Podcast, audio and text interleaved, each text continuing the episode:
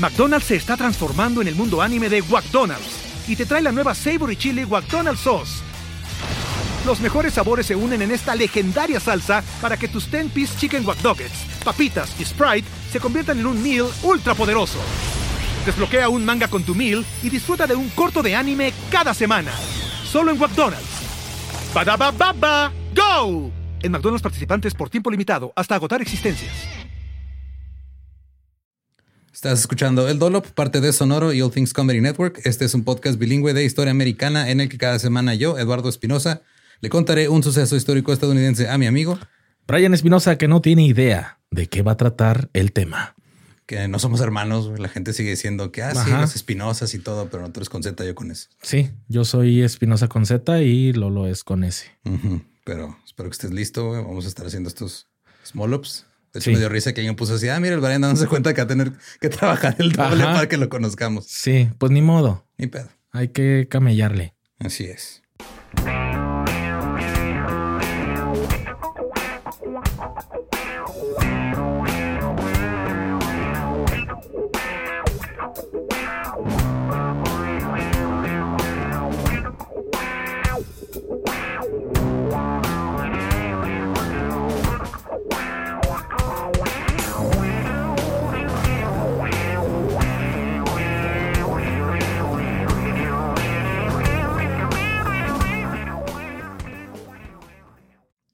1862. Leonard Bockrath nació en Berlín, Alemania, el 26 de abril. Llegó a América desde Berlín a la edad de 14 años como polizón a bordo de un barco. Ok, ¿qué es polizón? Es cuando te subes sin pagar, güey. Ah, ok. Yo era polizón en la, universidad, me subía sin pagar a la, ruta. Ándale. Este era el, ese es Fresia en 1876, se fue a Estados Unidos. Eh, fue descubierto en camino a, América por el capitán del barco y lo obligaron a unirse a la tripulación para que se ganara su pasaje. Ok. Regresó a Alemania y luego otra vez se fue en el mismo barco, otra vez, eh, ahora ya como tripulación. Y ya se le dejó bajar a Nueva York. Porque sí, le dijeron así de, güey, o sea, no, no puedes andar aquí de gratis, güey. Te vamos a cobrar el viaje, pero primero vamos a regresarte a Alemania para que te vengas trabajando. ¿Qué mamá? Pues sí, es, como cuando te subes precisamente al camión y vas pidiendo, entonces al final ni, ni pagas porque no se dan cuenta porque te subiste pidiendo. Y de hecho, este ya lo dejaron desembarcar en Nueva York. Eh, anduvo viajando de un estado a otro antes de alistarse en la caballería de los Estados Unidos en Detroit. Sus compañeros soldados se burlaban de él porque era judío. Después de enterarse de que iba a tener que luchar contra los indios nativos americanos que podrían quitarle el cuero cabelludo, desertó, vendió su caballo y su arma a un granjero y se fue a San Francisco. yo no voy a andar ahí perdiendo mi cuero cabelludo. Corten la calva, oye. Llegó a San Francisco en 1884, tenía 22 años. Trabajaba en una calle que se llama Market Street. De repente se le acercaron este, dos güeyes y le sacaron plática. Dijo, vente, güey, ¿quieres trabajo? Aquí hay trabajo, güey. Mira. Le pusieron un trabajo en una exposición del museo local. Aceptó sin saber cuál era el trabajo. Mala idea. Cuando preguntó, ya estaban hechos los arreglos y era demasiado tarde para echarse atrás. Aprendió que su trabajo consistía en hacerse pasar por un hombre salvaje de Borneo. ok. Me, imaginaba que iba a ser de los soldados así de que no se mueven. de hecho, cuando llegó, los dos hombres lo encueraron de pies a cabeza, lo cubrieron de alquitrán y le echaron un chingo de pelo de caballo para que pareciera una criatura salvaje. Ok una criatura atropellada. es un güey que atropellamos en Borneo y ahora está aquí. Eh, luego, este, ahora ya pues, le dieron una apariencia salvaje y feroz. Ahora ya era el hombre salvaje de Borneo, porque esto era muy común en esa época. O sea, había como que freak shows y esas cosas donde literal se inventaban el fenómeno. Aquí, así como la niña lagarto en las ferias de aquí. Sí. Pero allá agarraban un güey, lo llenaban de quitar y le ponían pelo. Ok. ¿Y, se va a quemar? Eh, pues aparentemente eh, según lo, que le pasó después, no, no es buena idea cubrirte alquitrán y pelo por muchos días. Lo esposaron, lo encadenaron y lo encerraron en una jaula. Y luego pusieron un cartel afuera del museo para anunciar que estaba ahí el hombre salvaje de Borneo y pusieron cuánto costaba la entrada. Llegó un gran número de personas que pagaron 10 centavos cada una para contemplar al hombre salvaje capturado recientemente en la selva de Borneo y llevado a San Francisco. ¿Y hablaba esta madre? No, güey, para aumentar el supuesto realismo, le daban carne cruda entre los barrotes y se la tenían que comer, güey. No mames, ¿y cuánto le pagaban? Es que es muy humillante eso. no sé, pero hemos hecho peores shows por día gratis, güey. Sí, sí, sí, la verdad sí. Y este se daba, era obligado a comérselos vorazmente, gruñendo, sacudiendo los barrotes y gritando ufti gufti, ufti gufti. Eso era todo lo que podía decir, güey. Ufti gufti, ufti gufti. Y ya. A los se les dijo que hablaba 21 idiomas, pero que no entendía ninguno. Ah, como yo. sí, yo también sé muchos idiomas, pero nomás entiendo dos. Mi papá decía que él este, tenía el 50% de inglés porque lo podía ver y escuchar, pero no lo entendía ni lo hablaba. Muy común eso. Pero ¿qué, ¿qué, significa esta madre del Gufti Gufti? Gufti Gufti, no sé, güey. Yo creo que más se les ocurrió así de. Esto, es Oakley Dokley. Es, es, el señor Flanders el que está ahí. el señor Flanders de Borneo. No, nomás le dijeron tú di Ufti Gufti para que suene salvaje y como que no sabes hablar inglés. Ok. Y ya. Nada de racismo ahí. No, leve. Pero pues este, estuvo ahí en el Dime Museum Show, se llamaba. Fue un gran éxito por una semana. Porque llegaron dos irlandeses y empezaron a picarle las costillas. Se fastidió y les gritó algo en inglés. Ándale. Y ya con eso se cayó el teatrito. El espectáculo terminó. Los dos hombres que montaron el espectáculo huyeron con todo el dinero que recaudaron y no le pagaron. Es un milagro. el hombre neerlandés ya habla. Les dijimos que sabía 21 idiomas, ya, ya lo entendió. Estar una semana aquí y se te pega. Sí. Eh, los dos hombres se fueron con todo y, el dinero. Lo dejaron ahí. Y Ufti Gufti, como sería conocido para siempre, quedó atrapado, cubierto de alquitrán y pelo de caballo. Se enfermó, güey, porque por todo el, el, alquitrán que traía no podía sudar. Ajá. Y eso aparentemente causa mucho daño, güey. Creo que sí. ¿Todos los días se volvía a echar alquitrán? No, güey, nomás una vez le echaron alquitrán y lo llenaron de pelo y así se quedó una semana. Qué horrible. O sea, si no puedes ni siquiera sudar. Ajá. ¿Cómo cagaba y meaba? Pues no sé si le pusieron alquitrán así, o sea, no sé si le hicieron un corchito de alquitrán o algo, pero o si le, le taparon ahí la uretra con alquitrán. Pobre cabrón, qué humillación. Supongo que nada más, o sea, supongo que se las dejaron descubiertas, ¿no? O sea, como que. Para que se vea más antiguo, sí. para que se vea más auténtico. Igual ya, trae, ya trae pelo ahí, güey. Igual no, no, es tanto pedo. Eh, em, lo llevaron a un hospital. Los médicos del hospital intentaron en vano durante varios días quitarle al alquitrán y los pelos. Finalmente le echaron un, un solvente, güey, así. Supongo que era súper tóxico. Métete un baño de cloralex, órale. y lo tendieron al sol en el techo del hospital. Así lo dejaron acostadillo. Ajá. Y después de quitarle el alquitrán para que esto, esto se ablandara la mezcla asquerosa que traía de alquitrán y pelo.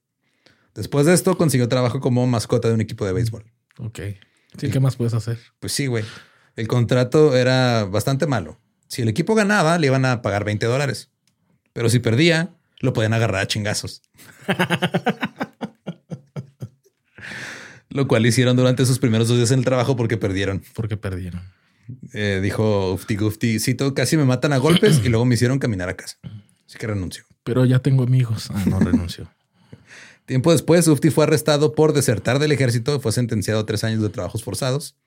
Intentó fingir que le daban ataques mientras estaba en prisión con esperanza de que lo sacaran. ufti Gufti.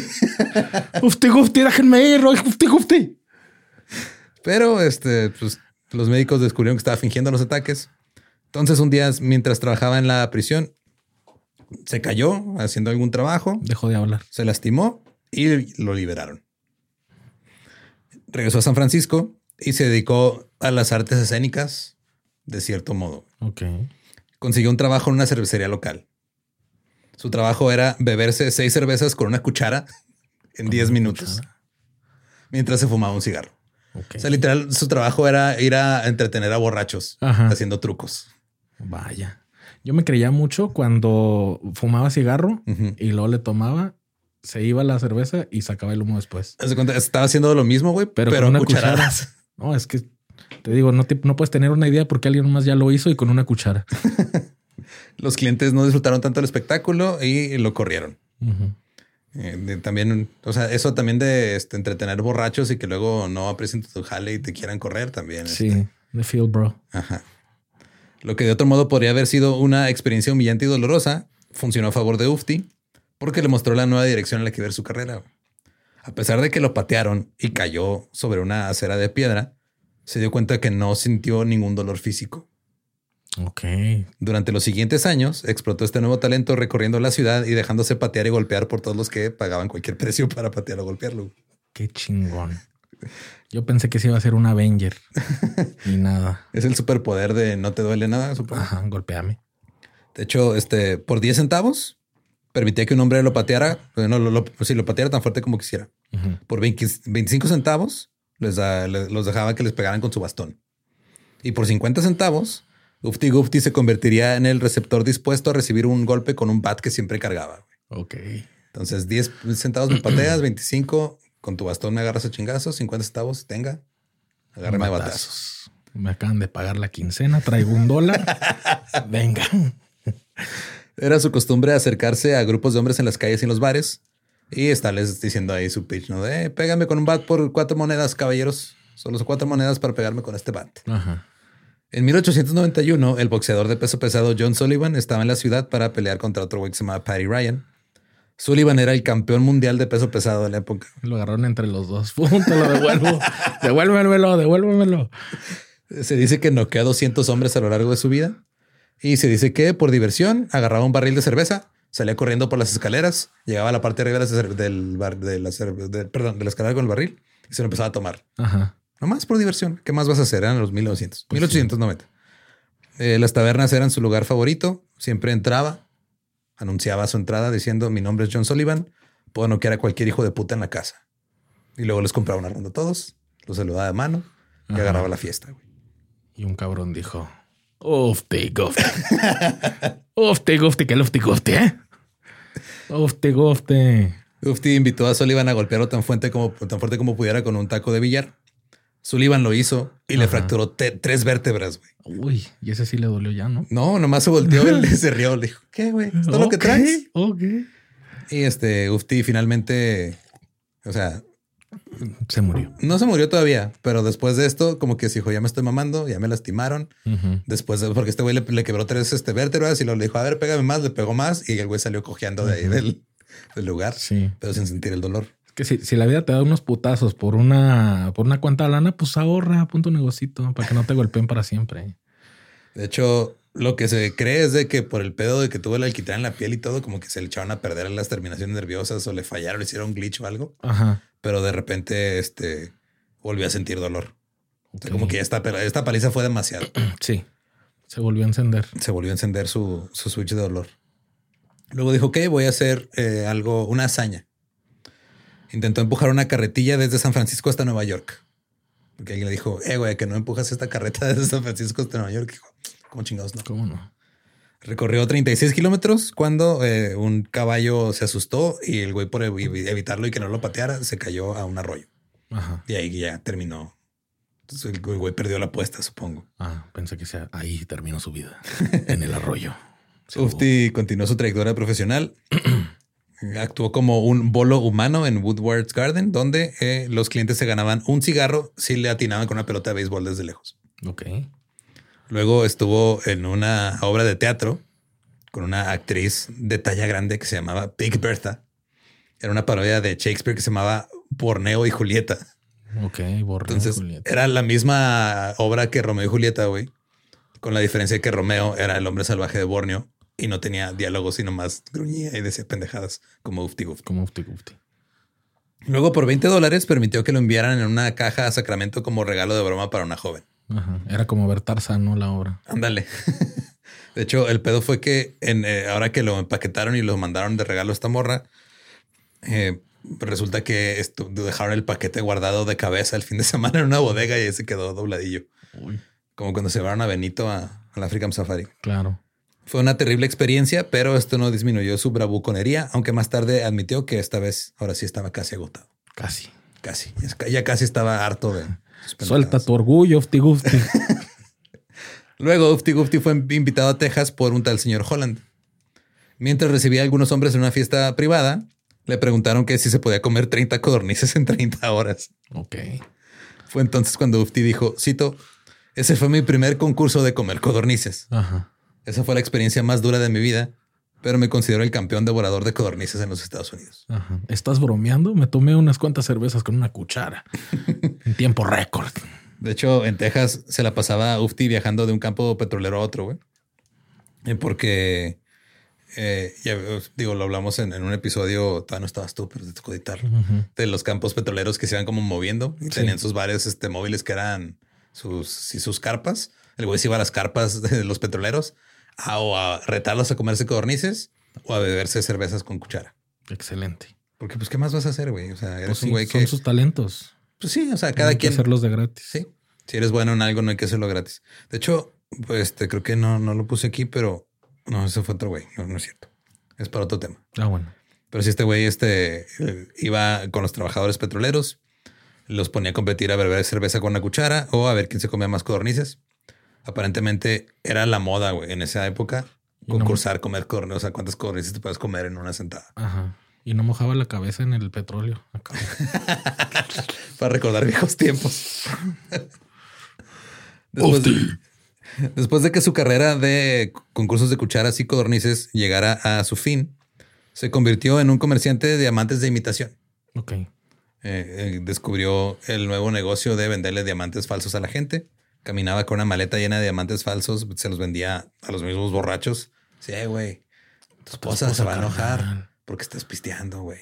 Llévale este diamante. Ajá. Más vale pedir perdón con este diamante que pedir permiso, carnal. Luego, luego. Y este, si te comes esta corriente más rápido que yo, te doy 50% de descuento. Ahora que si no quieres, puedes tomar cerveza con cuchara. Dijo, cada quien puede hacer lo que quiera. Eh, después de todo este pedo, ya no se sabe qué le pasó a Ufty Gufty. Fue entrevistado por el Houston Daily Post el 9 de agosto de 1900. No se sabe nada sobre su vida futura ni sobre su muerte. Yo asumo que se murió eventualmente de algo raro. O sea, de, seguro se murió en un bar uh, agarrándose con alguien. Rotando a alguien. Eh, no se sabe nada, pero de hecho, este en California, sí se usa en San Francisco, en esa, en esa área se volvió tan famoso que eh, recibió un voto en la elección de fiscal de distrito en 1909. Eso es que alguien este, dice, ah, ¿quieres votar por un candidato que no está aquí? Y alguien escribió Ufti Gufti. Como cuando ponen Goku y Batman en, Ándale. en los de ahora. Pero en esa época no había ni Goku ni Batman, había Ufti Gufti. Había Ufti Gufti. Pero pues ni siquiera estaba en la boleta electoral. Fue un solo voto, no ganó. No sabemos qué pasó con él. Pero esa es la historia de Ufti Gufti. Ok. O sea, si hay gente que de repente... Jane Ufti Gufti. Jane of the Clayton.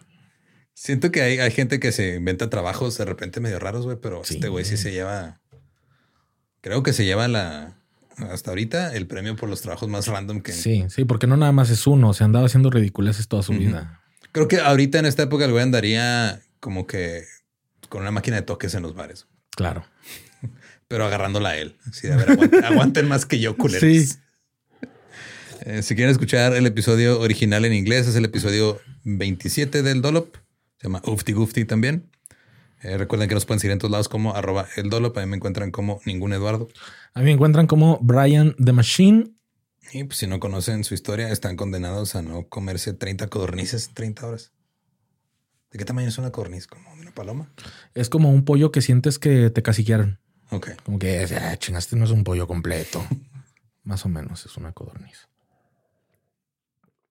¿Estás listo para convertir tus mejores ideas en un negocio en línea exitoso? Te presentamos Shopify.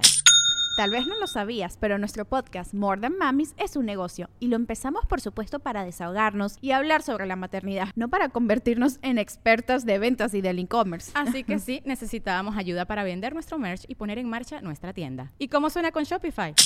Llegó otra venta. Shopify es la plataforma de comercio que está revolucionando millones de negocios en todo el mundo. Ya seas un emprendedor desde tu casa o desde donde sea, Shopify es la única herramienta que necesitas para iniciar, administrar y hacer crecer tu negocio sin dificultades. Con Shopify puedo gestionar pedidos, envíos y pagos desde cualquier lugar, brindándote toda la información y estadísticas de tus ventas al detalle. Regístrate para un periodo de prueba con tan solo un dólar al mes en shopify.com barra sonoro, todo en minúsculas Ve a shopify.com barra sonoro para llevar tu negocio al siguiente nivel. Shopify.com barra sonoro.